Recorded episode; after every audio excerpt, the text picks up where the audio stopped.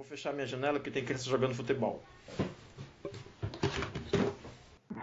Daqui a pouco estão uma bola no apartamento do, do Gabe que ele fura com a faca. Ah, eu queria tanto ser essa pessoa que fura a bola com a faca. eu também queria. Eu nunca tive a oportunidade de cortar a bola de ninguém com a faca, mas acho que se tivesse eu não cortaria não. Apesar do imenso prazer que eu sei que eu sentiria, mas não vou, ser, não vou ser esse velho.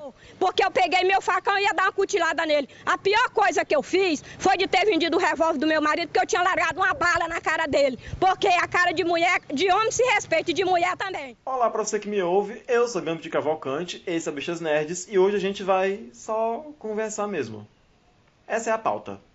Roda a vinheta.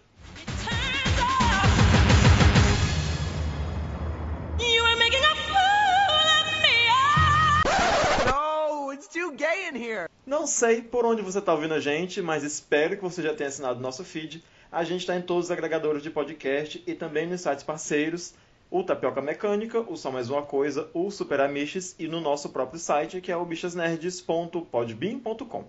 Procura pelo arroba bichasnerds no Instagram e no Twitter para seguir a gente e contribua com nossa geração de conteúdo, mandando seus comentários, críticas, sugestões de pauta e compartilhando nossos episódios com seus amigos.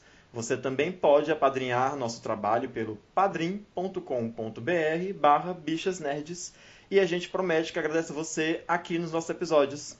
Hoje, quem está comigo é o Thomas Groto. Olá, tudo bem com vocês? Como estão? O Rodrigo Menezes. Oi, gente. E é só isso mesmo, são só nós três. Gisele disse que vinha, mas talvez não apareça. Meninos, eu senti muita saudade de vocês. Eu vou dizer isso aqui pra todo mundo pensar que a gente é amiga, né? Que a gente não faz isso porque é obrigada.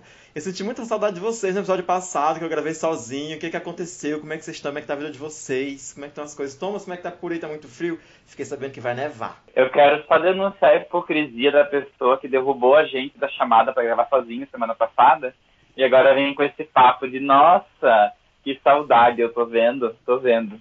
Eu tô chocada com essa declaração. Eu tô, Brinca... muito... eu tô fazendo check-in no chão, que é onde eu tô agora. Brincadeiras à parte, obrigado por segurar a, o rojão na última gravação. É, sim, estamos bem. Uh, ah, é, não pode, é nome de outro podcast, não pode fazer propaganda. Mas tá tudo bem por aqui. Tá, não tá friozão ainda, mas dizem as, as previsões do tempo que vai ficar frio pra caralho. Então, socorro. Espero que não fique frio demais, porque se ficar frio demais pode nevar. Se nevar, o povo vai encher o Facebook de, de bonequinho de neve feio, né? Depois vai estar o pessoal colocando. Fulano de tal está seguro na neve. Fulano de tal está seguro no, temporal. Aqui em Fortaleza, ali em Pernambuco, nosso solzão e o pessoal está seguro na, na nevasca. Eu só quero falar uma coisa. Sabe aquele negócio quando você assiste aqueles filmes do Esqueceram de Mim, não sei o que lá, dos, não sei das quantas, que quando neva é bonito, as pessoas fazem guerrinha de neve. É tudo mentira. Quando neva, as pessoas sofrem. Tá? Eu, eu, eu já tive duas experiências com neve aqui no, na Europa brasileira. E a única coisa que eu fiz foi sofrer. Os dedos quase caíram na mão. Se você bater o dedo mindinho num dia que nevou, você vai, no mínimo, parar no pronto-socorro para pôr o dedo de volta. Porque é uma bosta. Aquele negócio de que a neve é branca, a neve é branca só em cima da árvore, porque no chão onde o povo caminha é barro congelado. Não, não me venham com essa história, tá? É, é, é propaganda enganosa, é coisa do PT. E dirigir é uma maravilha, né? Quando neva. É melhor do que, do que tá, tu, tu vai caminhar com tênis ou com, com, com um calçado que não seja vedado, daí entra aquela água que mal mal descongelou na sua meia, sabe? Não sei como que o povo consegue. Porque talvez aonde neve que fica congelado não seja tão ruim, mas aqui que neva naquela temperatura que mal mal toca o chão e já descongela, é uma caca. E, senhor Rodrigo Menezes, como é que estão as coisas por aí pelo Rio? Antes que eu seja acusado, né? Porque agora virou costume me acusar de não perguntar como é que as pessoas estão. Então me diga aí como é que você está, você que não aguenta mais olhar pra minha cara. É, tô muito bem, tô aqui, né, isolado, sozinho. Ai, que ódio dessa gay. Que ódio dessa gay. Tô sozinho. Calma, calma, calma que os, que os russos já fizeram uma vacina misturando farinha e, a, e água. E daqui a pouquinho a gente já injeta isso na veia e vamos pra rua. Não, a gente vacina. A gente vacina, é maior placebo, né? não estou nessa fila e por enquanto da vacina russa não. Por enquanto estou em casa, com todas as máscaras que eu comprei, tomando meu banho de álcool, tomando lisoforme no café da manhã. Estou aqui com meu aquecedor a óleo, esperando a frente a massa de ar polar. E agora vocês falando de. Já, já aplicou ozônio no ânus? Não, não apliquei. Mas pretende? Não, também não. Não quero aplicar isso. Não acho que vai funcionar. Agora, vocês falando de boneco de neve, de garrinha de bola de neve, eu fico pensando, gente, deve ser nojento, né? Quando chove, tu taca água de chuva em alguém, aquela água com leptospirose, eu, eu não. Então eu acho que eu não jogaria bolinhas de neve. Eu acho que deve ter uma leptospirose É. ali no mim. Será que tem uma leptospirose ali na bolinha de neve? Mas é porque nos lugares que são muito frios, acumula uma camada muito alta de neve e é só a água do ar que tá lá congelada, né? Mas é porque aqui tem muito isso que o Thomas falou, porque aqui não é frio de verdade, é mais ou menos frio. Aí tem a neve, mas quando você pisa, ela, ela vira lama e fica misturada no barro. E aí depois aquilo descongela no seu pé e é uma desgraça. Deve, ser, deve ter lugar que é tão frio, tão frio, que quando você pisa na neve, quem congela é você, não a neve que descongela. Né? E aí deve ser divertido fazer anjo de neve no chão, ou talvez seja só uma porcaria que o cinema ilude a gente dizendo que é muito lindo. Você fica lá deitado no chão, abrindo e fechando as pernas. É, tem aí um componente de Você ideia. Vai, Thomas. Ah, Pode falar, Rodrigo. Não, pode ir você, eu permito. Não, eu ia dizer que tem um e-mail maravilhoso que circulava na época que não existia rede social, que a gente se mandava e-mail para, ao invés de publicar na- no Facebook. Eu ouvi falar que é uma pessoa que vai para o Canadá e ela narra a experiência dela com neve ao longo dos dias, né? No primeiro dia tá tudo branco, que maravilhoso, não sei o que lá. No, no quinto dia a pessoa quer tacar fogo na cidade. É, deve ser o inferno mesmo. É, eu tenho uma amiga que nunca pegou, nunca enfrentou neve, mas já enfrentou tá, assim, al- algum frio que ela não conseguia ficar sem luva e era um inferno para usar o celular. Porque se você tirasse a luva para usar o celular, sua mão congelava e com a luva o celular não funcionava, né? Mas é porque era na, ép- na- na época que não tinha. Porque agora eu sei que já tem umas luvas aí que você pode usar o celular com luva que funciona, né? E acho que nessa época não tinha, mas ela já, pra ela, isso por si só já era um inferno. Anyway, inferno mesmo, quem viveu esses dias foi o Romero Brito, que na verdade o, o ocorrido não foi esses dias, né? Depois disso ele acabou relatando que foi em 2017, mas essa semana estourou o vídeo de uma, uma ocasião lá em 2017 em que a dona de um restaurante que ele frequentava e que ele maltratou os funcionários do restaurante. Gente, eu ouvi essa história, as coisas vão, vão ganhando tanta proporção, né? O restaurante é de frente à loja do Romero Brito, onde ele faz semanalmente, ou é mensalmente, sei lá, ele recebe a- o pessoal que comprou a- as obras de arte dele para autografar as coisas e enfim. E aí ele reservou 20 lugares no restaurante, foi sozinho e tomou um café. E aí, desse um café que ele tomou, ele destratou os funcionários, pediu para. Ah, É, misturou. misturei? Não. Vá. Misturou. O que aconteceu, aconteceu na galeria dele, onde ele recebe as pessoas, eventualmente, para fazer um meet and greet. Então, isso estava tudo certo. Não, é que você falou que foi no restaurante que ele faz o encontro que ele recebe as pessoas. Não, não falei isso não, você que ouviu errado. Falou sim. Eu disse Ah, que Ele ele falou isso. que é- o restaurante é do outro lado da rua da galeria dele. Isso mesmo. O restaurante fica de frente à loja dele, onde ele faz o Ah. meet and greet, que eu não sei se é mensalmente ou se é semanalmente. Ah, então vai. Começa de novo. Então. Eu que entendi. Mas eu falei direitinho. O restaurante fica em frente à loja onde ele faz o meet and greet, que se eu não me engano é mensalmente. Mas pode ser semanalmente, e quanto isso eu estou enganado. E aí nesse restaurante ele fez uma reserva de 20 lugares e foi sozinho para essa, essa reserva que ele fez de 20 lugares. Acho que ele queria um restaurante só para ele. Foi sozinho e parece que ele só tomou um café, pediu para desligar a música e disse para os funcionários que não falasse com ele, que não olhasse nem na cara dele.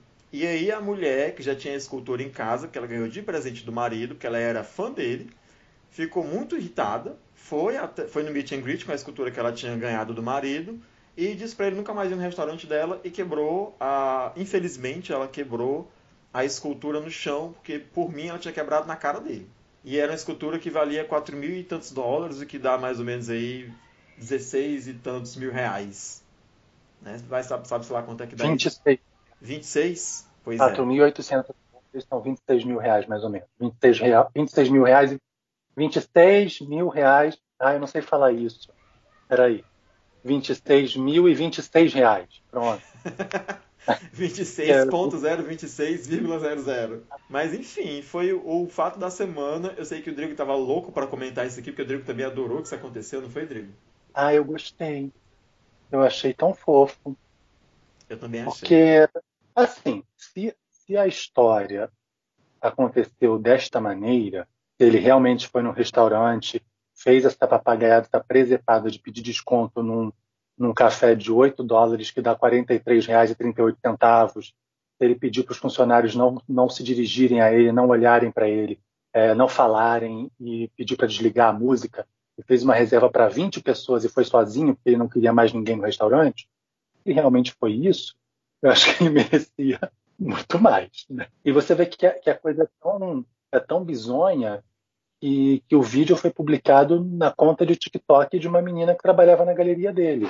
Quer dizer, uma ex-funcionária soltou o vídeo na internet. Assim, se, eu sou um cara, dono de uma galeria, e tenho uma boa relação com meus funcionários, será que minha funcionária ia soltar isso? Tudo bem, pode ser uma funcionária escrota, mas aí é a funcionária escrota com a dona do restaurante escroto, com os funcionários do restaurante escroto que estão fazendo um complô contra ele.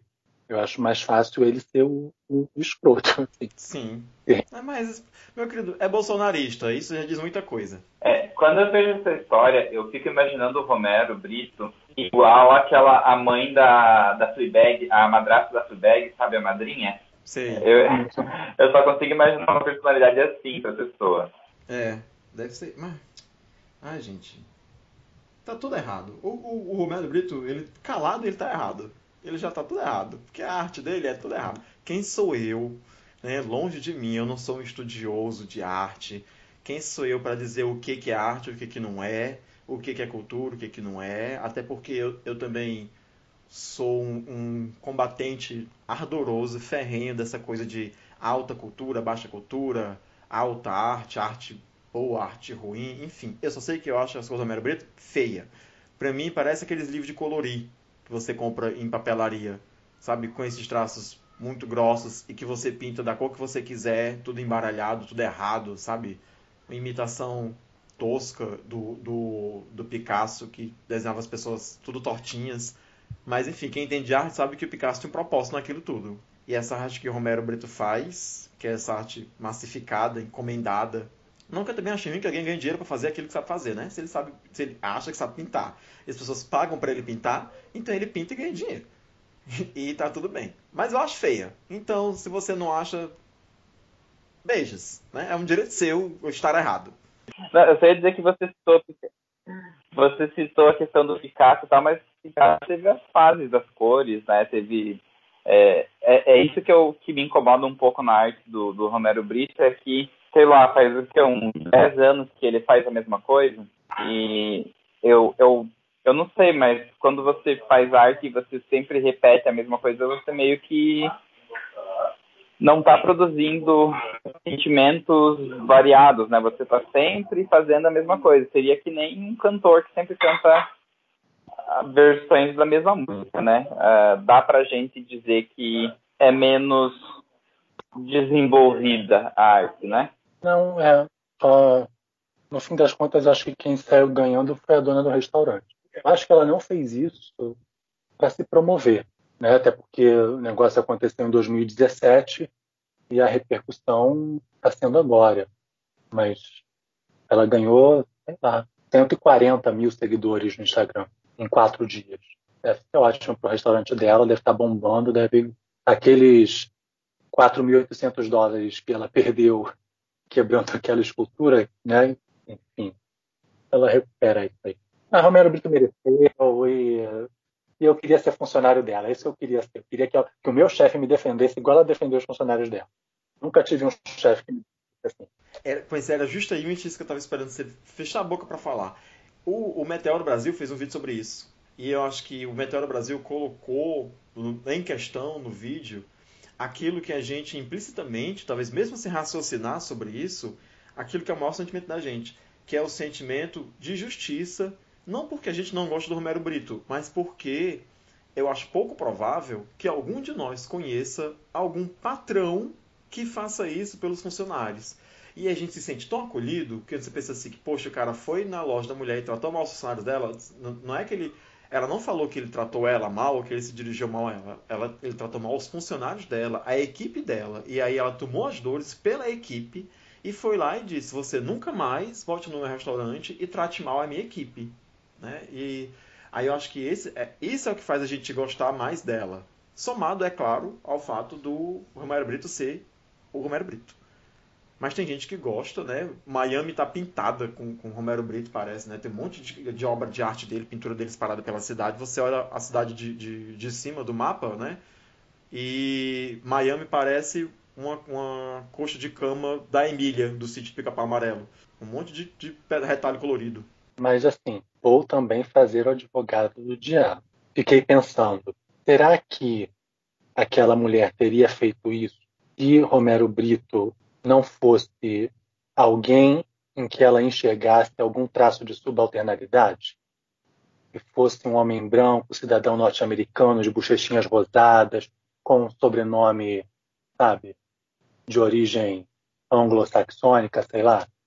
Será que ela não fez isso? Se sentiu mais empoderada de fazer isso com um latino? Talvez. Porque é muito detectável que ele não, entre aspas, pertence, por mais que Miami seja um reduto de latinos, né? Mas você olha para Romero Brito e entende que ele não é um americano típico padrão. Né? Então, assim, você será que é brasileiro? É. Será que não, não rola também uma coisa assim? Talvez. Ela se sentir mais precisada de fazer isso com ele por causa disso? Fiquei pensando nisso também esses dias. Talvez. Mas isso, mas, mas isso também tá, isso gera outras reflexões. Não que você esteja, que isso seja que ela esteja certa em fazer isso por essa motivação que você está colocando, que é uma possibilidade, mas isso também serve para a gente pensar no nosso lugar do mundo. Por que que Romero, Romero, por que que Romero Brito, que é um artista reconhecido, mora em Miami? Por que que ele resolveu que quando ele ganhou dinheiro, ele tinha que se afastar do Brasil e morar no exterior? Por que que a vida dele lá se pretende melhor do que aqui. Porque eu sei que essa síndrome de vira-lata que a gente tem assola muito a classe média alta, a classe alta, que acha que porque ganhou um pouco de dinheiro, ah, agora eu tenho dinheiro, o Brasil não me merece. Eu vou morar num lugar que está de acordo com os meus padrões. E, e vai para a América. Sabe? Vai pra, não que aqui não seja América, mas enfim, vai para a América do Norte, vai morar nos Estados Unidos. E aí quando chega lá é recebido, como muitos brasileiros, da, de, dessa maneira, né? Como, enfim, você não, é, você não pertence aqui. Você não é daqui. Você veio para cá porque você acha que é um dos nossos. Mas você não é. Então, eu acho que essa sua reflexão leva para mim, me leva a essa outra reflexão. Sabe? Se ele não queria ser tratado assim por um americano, então ficasse aqui no Brasil para ser tratado assim por um brasileiro. É. Mas foi, foi catártico. Foi bom, foi sensacional. Eu fiquei pensando em todas as vezes que eu levei desaforo para casa e cheguei em casa e fiquei pensando, ai, mas eu podia ter dito isso. Ai, mas eu podia ter dito aquilo. Aí eu podia ter cagado na mão e esfregado na cara dele. Aí eu podia ter empurrado ele da escada, sabe? Sim. Toma, você ia falar, eu te interrompi, desculpa. Não, não, eu só ia comentar que essa tua, essa tua análise aí sobre ele ir pro, pro exterior e assim de vira-lata e tal. Claro que a gente tá falando de um bolsominion, né? Mas às vezes a gente também tem que pensar. Será que se a gente pudesse ir embora dessa merda, a gente não ia também?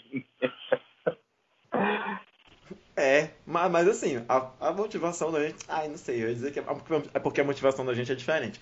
Mas a gente sempre acha que as, novas, as nossas motivações são melhores do que as das outras pessoas, né? Mas vai saber. Eu queria ir pelo menos por um lugar onde eu pudesse andar de mão dada na rua com meu marido sem ter medo de apanhar por causa disso.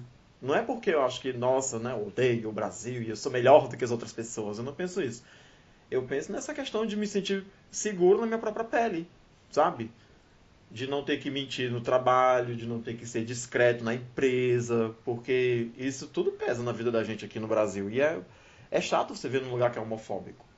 Eu não sairia daqui, por exemplo, para ir para a Rússia, porque eu sei que a, a, questão com os gays na Rússia é um tanto quanto complicada. E a gente sabe que a Rússia é um país é, desenvolvido e tem condições de vida melhores do que aqui no Brasil. Ou eu estou falando merda aqui achando que lá é assim, mas vai, ver, mas vai ver que nem é. Eu nem sei como é que é lá. Pois é.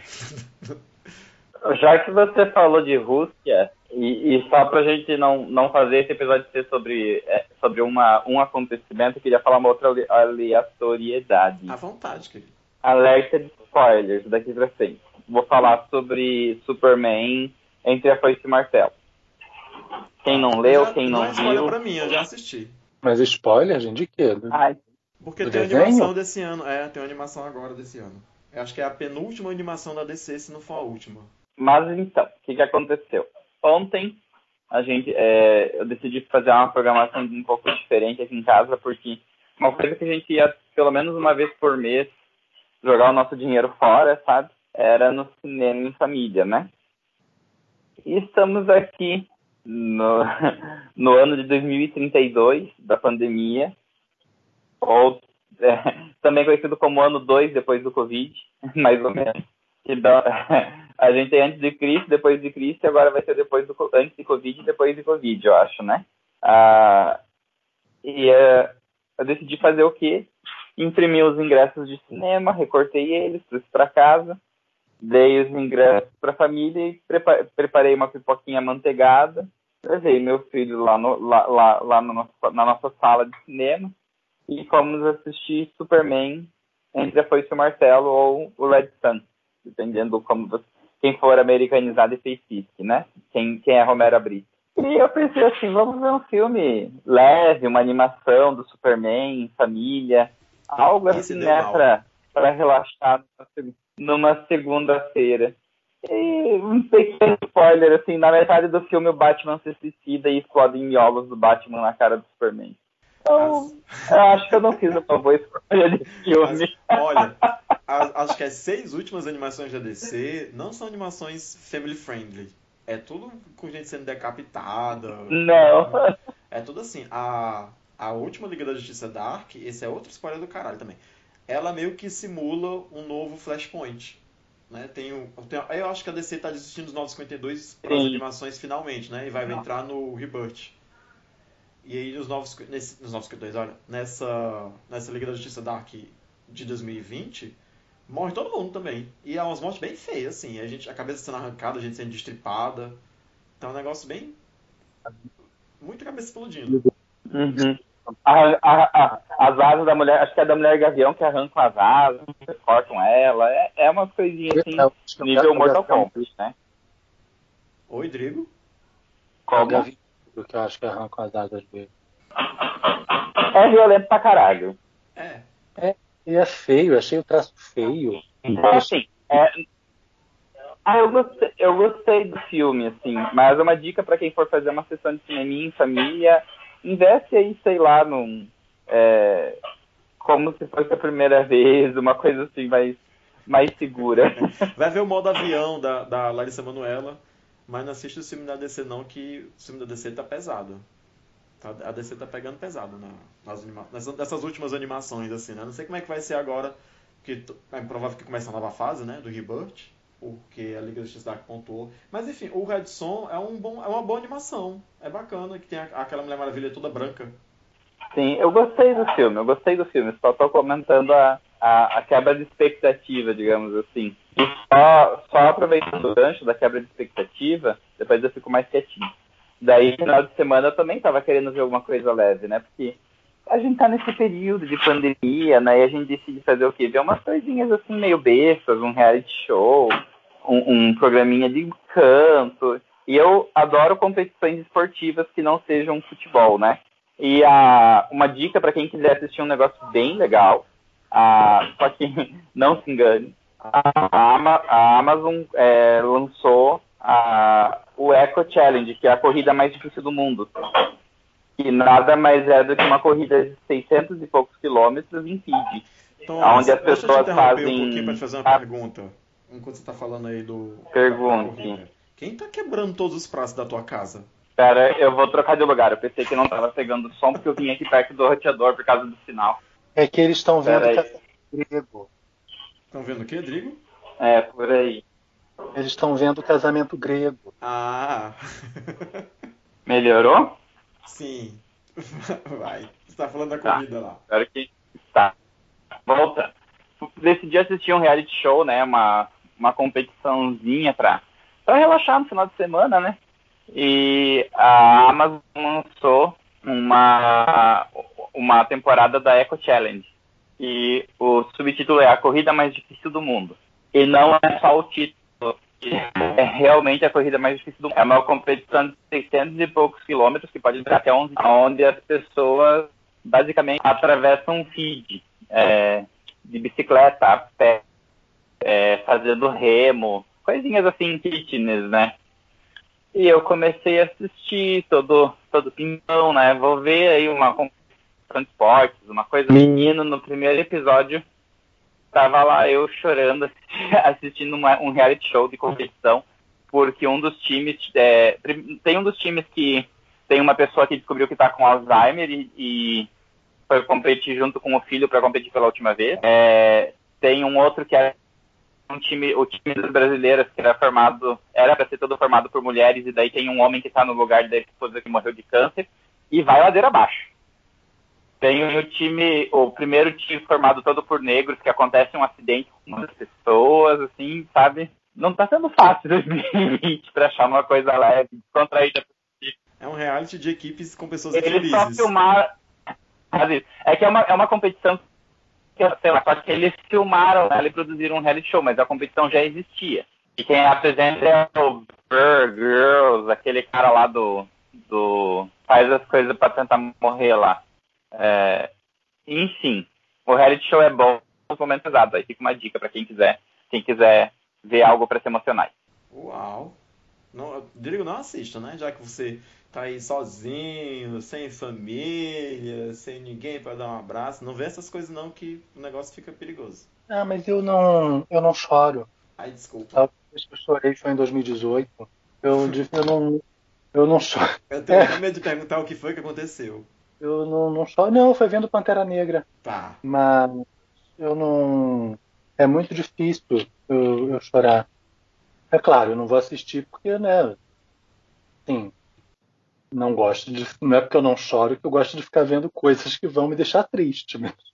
É, mas é. Sei lá. Eu não gosto também muito de competição, não. Competição é, não consigo. Hoje eu estava tava discutindo no Twitter sobre Fórmula 1. Que em algum momento a conversa chegou em Fórmula 1 e eu não entendo. A, eu não entendo porque que eles dão tantas voltas. Eles podiam dar uma volta só e quem ganhar ganhou. Eu não entendo porque que eles ficam testando e insistindo em carros movidos a combustível fóssil, quando a gente está já no, sabe, tipo, pensando no carro elétrico, e você ainda tem um troço lá de uma gente que fica correndo, de uma gente rica que fica correndo, chamando aquilo de esporte, se chama de atleta. E, enfim, eu não gosto de competição. Não sei por que eu estou falando isso.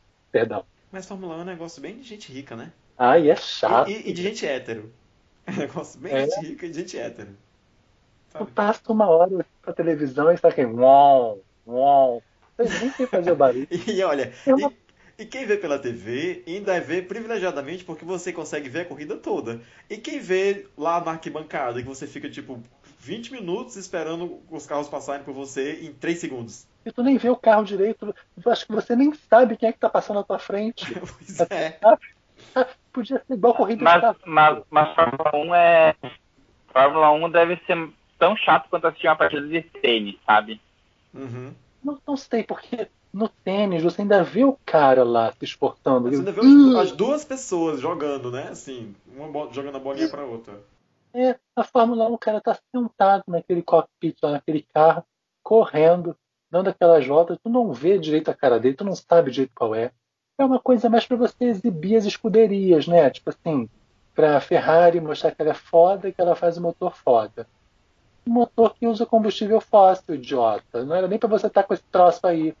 Uhum. Então já era para ter largado no século passado, era para estar no museu. A quantidade de pneu que se gasta numa corrida dessa, que eles trocam de pneu, sei lá, de 3 em 3 segundos. É, as pessoas morrem, sabe? Tipo, não tem graça. Eu acho que é muito.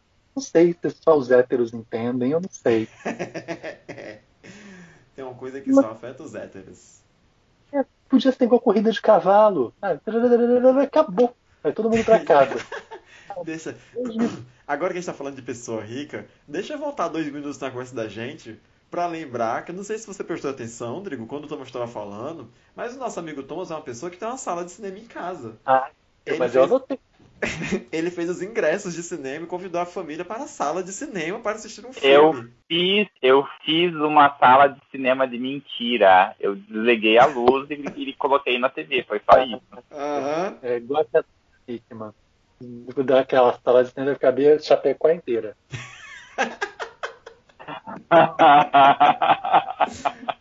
É isso mesmo. Enquanto isso, ah, eu, eu, tô, eu tô querendo muito contar essa novidade aqui, porque eu quero fazer esse jabá aqui. Meu maridinho, que vocês já devem conhecer por vídeo, resolveu fazer um e-commerce né, e abrir uma startup para mudar os paradigmas, para mudar o mindset das pessoas aqui de Fortaleza. E tá vendendo comidinhas pelo Instagram. Então, quem tá ouvindo a gente aí, procura lá o Instagram, é arroba lá, underline, bodega, com dois Bs, e segue a gente, só para dar essa moral, que a gente não entrega fora de Fortaleza, a gente entrega em Fortaleza e talvez região metropolitana, então se você mora fora de Fortaleza, não vai receber as nossas comidas. Mas segue a gente para fazer volume no Instagram, né? Para curtir, para ter engajamento, curtir nossas fotos e comentar nas coisas gostosas que o Alexandre faz. Vim aqui só Ai, fazer manda- essa propaganda. Manda ele fazer um vídeo quebrando alguma coisa do Romero Brito. Amigo, a gente precisa primeiro ter dinheiro para comprar alguma coisa do Romero Brito. Depois a gente poder Sim, é. quebrar. Pote, um pote desse de panetone do Romero Brito. O- um a, pote desse, a xícara da Caras. um, um é um caderno, joga no chão, Tem a... só pra hypar. Não, não. é, fa- Faz ele, fa- faz ele estragar uma coisa muito cara que tem no Brasil. Faz ele queimar um tapoar. É, mas, mas já é difícil de um Tupperware. É muito E- difícil. Esses dias, esses dias o cara que vende tapoar, que tem essa franquia de tapoar, não sei se tem aí nas cidades de vocês também. Não, a gente não compra Que Tupperware e... tá virando, Hum, virando loja de franquia? tá, vir- tá, tá virando tipo aquela da. a- aquela, aqueles negócios de emagrecer, sabe? Sei. Ah, Uhum. Herbalife. É, daí, daí tem um cara aqui, ele, ele não sei por que diabos me mandou é, o catálogo da Tupperware com uma promoção, gente, mas aquela promoção imperdível, sabe? Um jogo de Tupperware de sete peças por 650 reais. nossa. Pensa que oportunidade. Olha, vocês não estão vendo a minha cara agora, mas o meu queixo foi nos peitos. Sete peças por 600 reais. tipo assim, que barato, né? Gente, Você fica sem dinheiro pra comprar comida pra pôr na Tupperware, né? Mas é de cair o cu da bunda. Não, você compra essa Tupperware, ela já vem com a feira. Já vê como é que eu digo isso, porque Eu não- 600 eu não dá em tigela e 7, sete unidades por 100 reais cada tapa. Se bem que Tupperware, a gente sabe que tipo, isso vai ficar pros netos dos netos dos seus netos, né? Mas ainda assim. É, eu, eu e a minha irmã, a gente brinca que a herança da minha mãe vai ser o Tupperware dela. Tem, vai- tem, gente que, que- tem gente que briga pra ver quem vai ficar com a casa e tal. Lá em casa vai ser pra ver quem vai ficar com o Tupperware. E Tupperware é um negócio que nem dá. Se você ficar com raiva do fabricante, você nem, nem adianta você chegar lá e jogar no chão pra quebrar a Tupperware, porque quebra o chão, mas a Tupperware não quebra. É um negócio bem difícil. eu, eu imaginei a pessoa jogando o Tupperware, ele quicando e voltando. é, volta na sua cara. Aproveitar e fazer um vídeo inspirado nessa mulher. Pra promover o negócio do seu marido. Gente, eu acho que o- eu acho que o Romero Brito vai lançar a coleção da Tupperware, tô prevendo aqui. Daí não vai mais quebrar. Aí lasca. Aí você nem pode mais protestar. Vou falar para Alexandre fazer, procurar alguém. Vou, ah, vou, falar, vou combinar com alguém para me maltratar, para ver se ele vai ficar indignado, dizer assim, nunca mais maltrate meu marido e pá, quebra alguma coisa. Para ver se a gente consegue seguidores. Eu acho. Enfim, Enfim, enfim, estamos vendendo comida de casa, porque a gente é muito vendedora, vendedeira. repete o Instagram. é arroba lá, né, o LA, underline bodega, sendo que bodega tem dois Bs.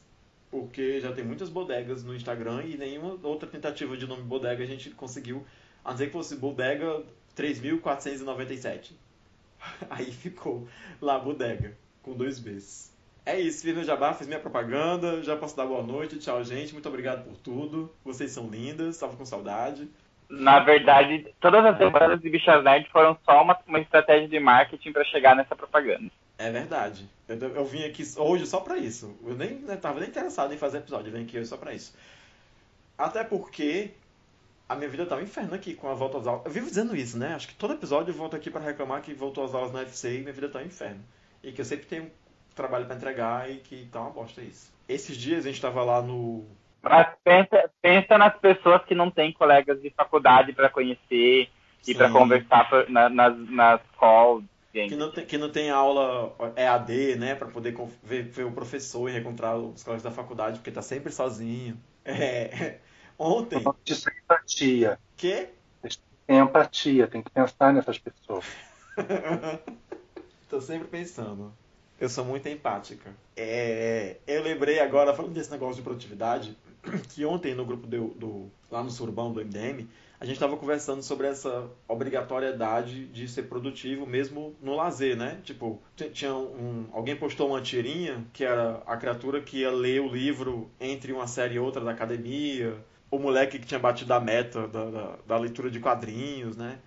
E a gente fica com a cabeça com a cabeça bugada, né? de, de eu vivo. Isso é uma coisa que eu já sinto há quatro anos, que é essa sensação de culpa toda vida que eu tô relaxando. Né? Se eu me sentei para assistir um filme, eu tô o tempo todo pensando, meu Deus, tinha o trabalho da faculdade para fazer, tinha um relatório para entregar, eu podia estar tá fazendo não sei o que, eu podia estar tá lendo tal coisa. Porque a gente não consegue mais, e por a gente quer dizer eu, né? Não consigo mais relaxar, ter momento de lazer, porque a gente está sempre pensando que a gente está desperdiçando tempo porque a gente está relaxando. E essa reflexão foi uma, foi uma conversa que durou horas ali no, no grupo, porque tem, eu não me sinto assim. Ai, o José foi um que disse que separa o dia dele ali, meu metodicamente, para ter sempre a hora né, de relaxar. Tem aquela, aquele momento que é pra, esse momento é para mim, né? E agora eu vou relaxar.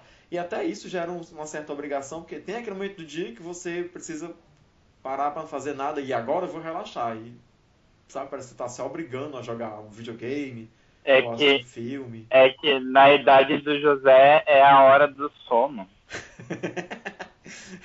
não pode, pessoas idosas não pode é, é, ficar muito tempo sem dormir, né? Tem que tirar oito horas ininterruptas de, de sono.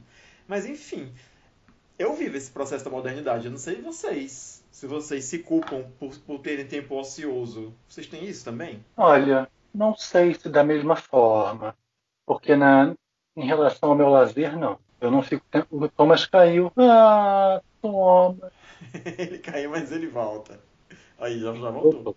Mas em relação. É, eu fui tirar do mudo e. Entendi. Desculpa. Só pra avisar que eu fui tirar do mudo e desliguei. Em relação ao lazer, eu não sinto isso, não. Eu não fico tentando otimizar o meu tempo para ter mais lazer, não.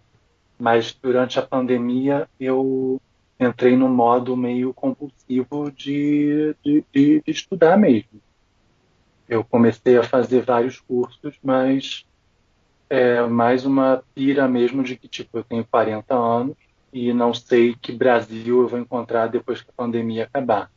E não sei se eu estarei empregado quando a pandemia acabar. Aí eu comecei, eu já vinha estudando algumas coisas e eu comecei a continuei, dei continuidade a isso. E aí é uma forma também de não ficar pensando em coronavírus, Bolsonaro, caos, enfim, pobreza, eu estudo, ocupa minha cabeça e não fico pensando no que está acontecendo.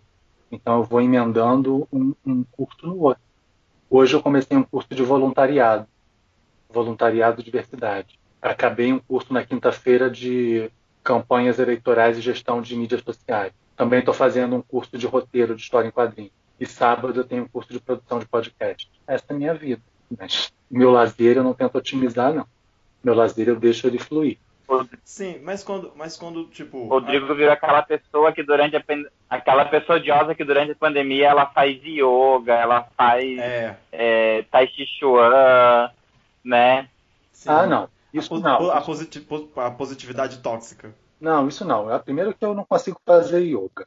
Não, não, assim, não consigo, é, porque meu condicionamento físico não está permitindo. Tá? Eu tentei ter uma aula de yoga, eu quase morri. Segundo, que fazer aula de yoga à distância, para mim não rola, porque eu vejo a pessoa do tamanho de, uma, de um comando em ação, não entendo o movimento que ela está fazendo e eu acho escroto. Não, não consigo. A minha casa é pequena, tipo, eu moro num cubículo, não dá para ficar fazendo yoga aqui dentro não. O máximo que eu faço é pular corda. Eu comprei uma corda e vou pular. Mas sim, estou fazendo milhões de coisas. Mas, Drigo, talvez a questão não seja nem otimizar o tempo de lazer.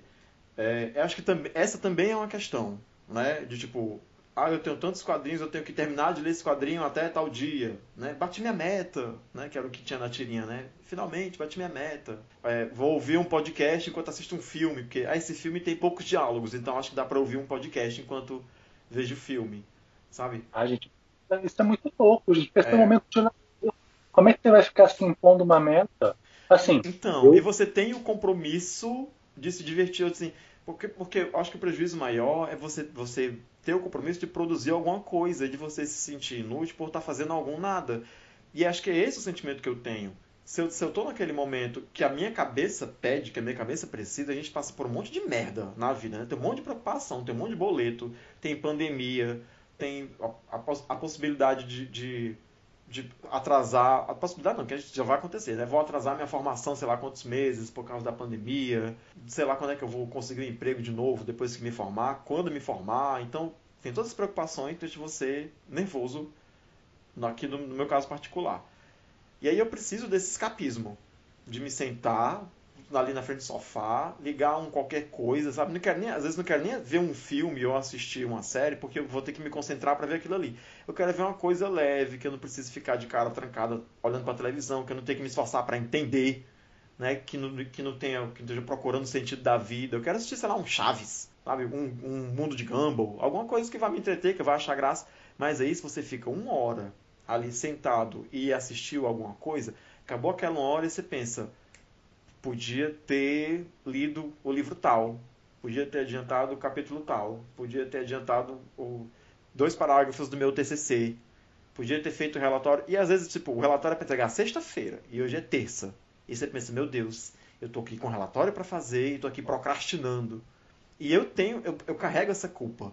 Aí acaba que nada do que eu faço na minha vida me relaxa, porque ou eu estou trabalhando, estou concentrado, seja trabalhando para a faculdade, seja trabalhando para a rádio, né, que é do, da, da, minha bolsa, ou eu tô tentando me desconcentrar e me sentindo culpado porque deveria estar fazendo outra coisa que fosse útil, sabe? É muito depressivo isso, porque você nunca está feliz. Você não sente felicidade em, em, em ter prazer nas coisas que está fazendo. Não sei se eu me fiz é, entender, se estou confuso, mas é isso. É, um pouco, um pouco disso é a tal da gamificação de tudo, né? Porque se tem uma, se for uma cultura de que é tudo muito competitivo, não, é, como que eu vou me explicar? Tipo assim, ah, eu vou fazer tal coisa, mas qual que é a, a melhor forma possível que você tem para para cozinhar esse, essa, essa receita aí que você quer fazer? Cara, a melhor forma possível que tem para cozinhar a receita que eu quero fazer é a forma que vai me dar prazer fazer essa receita. Eu não tenho que fazer é, a regra da eficácia e da eficiência para tudo, sabe? É, é, meio que. Eu, eu, eu culpo os coach. Pode ser. É, é, muito complicado a gente não conseguir se imaginar sem estar produzindo e sem ser produtivo. Sei lá, é, é, é uma lógica, é um nível de cooptação, entendeu? Em relação ao sistema, muito, muito bizarro. Assim, não estou dizendo que eu estou livre disso, não. Eu só não deixo isso se espalhar para aquilo que eu considero lazer e nem me sinto culpado quando eu estou nos meus momentos de lazer. E acho que ter momentos de lazer onde você não está produzindo e você precisar desses momentos de lazer e desfrutar desses momentos de lazer sem culpa não tem a ver com procrastinação, porque você precisa dos seus momentos de lazer. Acho que procrastinar é outra coisa. Procrastinar é outra coisa, não é, não, não é o que acontece quando você está tendo o lazer necessário. Eu acho que você tem que ter o seu momento de lazer. Mas é, é bem triste a gente não conseguir se imaginar sem produzir e colocar essa lógica de produtividade também na hora do nosso lazer. Acho complexo, Sim. acho chato, acho muito complicado. E só para completar, eu consegui três certificações do Google também durante a pandemia. eu, eu fazer três certificações do Google em Google Ads. mas, mas eu não deixei de ter lazer por conta disso. Quer dizer, o lazer que eu posso ter dentro de casa, que é assistir série, que é ler quadrinho, que é. Uhum. Conseguiu tirar a purpurina inteira da sua casa? A gente já está em agosto, né? Essa purpurina foi fevereiro. Tem uma fresta aqui que eu ainda enxergo, eu não, não passei uma escova ali, porque eu não, não quero me aborrecer. Tem horas que vou vitorear num determinado ângulo para um certo taco daqui no meu chão, que é para não me aborrecer. mas, mas, sei lá, é, eu volto a dizer, estou no momento de compulsão de estudar porque eu acho que a gente vai passar pelo caos. Uhum. Pelo caos é ex-planeta dos macacos depois que a pandemia terminar. Então eu quero ter um mínimo de empregabilidade. Não, eu ia pedir se vocês viram aquela notícia de que um grupo de arqueólogos encontrou uma caixa que está lacrada há não sei quantos mil anos, é, que saiu esses dias nas redes sociais. Eu nem sei também até que ponto que é verdade, até que ponto que a notícia não é, né? Mas daí o, o, o principal comentário do Twitter era: pelo amor de Deus, não abre essa merda que é o ano errado. Eu acho que não abre. Não é ano para abrir essa porcaria. Estava fechado até agora, deixa. Deixa. A gente vai saber o que tem lá dentro, né? A gente viveu muito bem. Espera, pelo menos. Sim. Aliás, acho que eu devia estar fazendo algum curso durante a pandemia, tinha que ter arco e flecha. Porque eu não sei se vai ter civilização quando acabar essa merda. Pelo menos atirar eu teria que saber. Ah, mas vai saber. Você devia tirar uma carteira de motorista porque, porque pode ficar Mad Max também o mundo. Aí tem que saber dirigir. É. Não, faz um curso de como, como filtrar água usando palito de dente, faz o curso de quais cogumelos que você pode comer. Sim. É, essas é. coisas. Como, se reidratar Partes do corpo humano xixi. que são comestíveis. Aí vamos, vamos lançar os cursos do Bichas Nerd para pós-pandemia. Acho que dá um dinheiro, gente. Ah, mas se a gente fosse lançar curso do Bichas Nerd, o que, que Bicha Curso 2000. é, o, tele, o Telebicha 2000, né? Que... eu penso algumas coisas, mas deixa quieto. Não sei o que, eu poderia ensinar para alguém na minha vida. Gente, que pessoa é essa, né? Não sei que tipo de conhecimento eu posso passar. Então, nada para ensinar, meu querido. Nada. Vá viver, vai. Né? Monta aí na tua bicicleta e vai. É, aí tá muito, muito triste esse papo pandêmico. é verdade. Mas é porque. Como, como é que tira a pandemia da cabeça? Que. Não tira, né? Então a gente, a gente foge do assunto, a gente fala de qualquer coisa, que ah, vamos falar de cavalo de fogo, daqui a pouco a gente está pensando ali na, na, na Diabolim pandemia. Na Diabolim com Covid. Tudo é pandemia. Looks para a pandemia, receitas para a pandemia, exercícios para fazer em casa durante a pandemia, como trabalhar né, em casa durante a pandemia. Tudo é pandemia. É. Todas as pautas estão na pandemia. Não tem jeito. Ah, eu vou dizer para vocês que por falar em todas as pautas são da, são da pandemia, eu estou produzindo. Eu acabei de produzir. Ah, produzir não, né? Ajudar a produzir, porque eu sou só bolsista. Acabei de produzir um, um documentário em cinco partes sobre o SUS, que eu recomendo muito que vocês escutem. E quem está ouvindo o podcast da gente também, recomendo muito que vocês escutem. Tá no Spotify da Rádio Universitária FM, no Spotify e no SoundCloud. Ficou muito bom esse documentário, não foi porque eu estava lá na produção, é porque os jornalistas que trabalham comigo são pessoas muito competentes. Mas tá uma produção muito bacana falando sobre o SUS. Mas aí, essa semana, me incumbiram de outra produção, e esse é um tremendo spoiler, que é sobre música pop. Então eu tô produzindo um programa pro rádio sobre música pop. Então, assim, nem todos os assuntos são sobre pandemia, veja só você. Cá estou eu, com, junto com outro bolsista, que é o Matheus. Beijo, Matheus! Produzindo um, um documentário sobre música pop. A gente, inclusive, estava pensando em pessoas para entrevistar. Eu queria tanto conseguir entrevistar a Astrid, porque eu acho que ela é tão importante nesse movimento aqui no Brasil por causa da que ela era um dos principais DJs da MTV, né, lá nos anos 90. Mas eu acho que a gente vai conseguir entrevistar o Thunderbird. Gosto dele. Eu também gosto. Ele tem um programa, um canal no YouTube falando sobre história da música. Então tem programa sobre Michael Jackson, tem programa sobre David Bowie, tem programa sobre Lady Gaga. É muito bacana, inclusive, o canal dele. Eu acho que ele não precisa desse jabá aqui, gratuito, mas para quem gosta aí de, de saber sobre música, né, de ouvir gente falando sobre música, o canal do Thunderbird no YouTube é muito bacana. É, eu vejo algumas coisas dele no Twitter, mas não consumo ele no YouTube, não. Mas ele, ele é muito bom. Quando esse documentário ficar pronto, eu mando o link para vocês, vocês me ouvam. E aí vocês digam o que, que vocês acham. Eu vou mandar um link para vocês também no nosso grupo do, do documentário do SUS, que tem meu nomezinho lá. Muito produteira. Tá vendo? Produzindo na quarentena. É, mas é inferno trabalhar em casa, mas é SP. Eu acho que as pessoas Come... têm que seguir lá é. Bodega no Instagram. Lá, underline, bodega com dois Bs. Eu botei lá bodega com dois Gs de gato, era uma loja de lingerie. É lá, bodega com dois Bs. Eu achei estranho, viu? Um monte de mulher de baby doll aí. Não, gente, não deve ter isso. Vamos tentar de novo. Ai, muito obrigado pelo jabá. Meninos, eu adorei essa conversa. Eu senti saudade de vocês. Diga, Drigo. Não, só gritei Lula livre. Pra cara. Olha, eu preciso dizer uma coisa para vocês. Chegaram alguns comentários para mim perguntando se não ia ter episódios também que era um solo do Thomas, um solo do Drigo, um solo do Jess. Se não ia ter um episódio solo de cada pessoinha do, do Bichas Nerds. De repente vocês toparem. Isso é uma coisa. As pessoas não sabem a besteira que elas pedem, né? a gente vai ter que conversar porque o pessoal que o pessoal da agência que cuida do, dos meus jobs é, enfim não está acertado de eu fazer produção solo de conteúdo para esse podcast.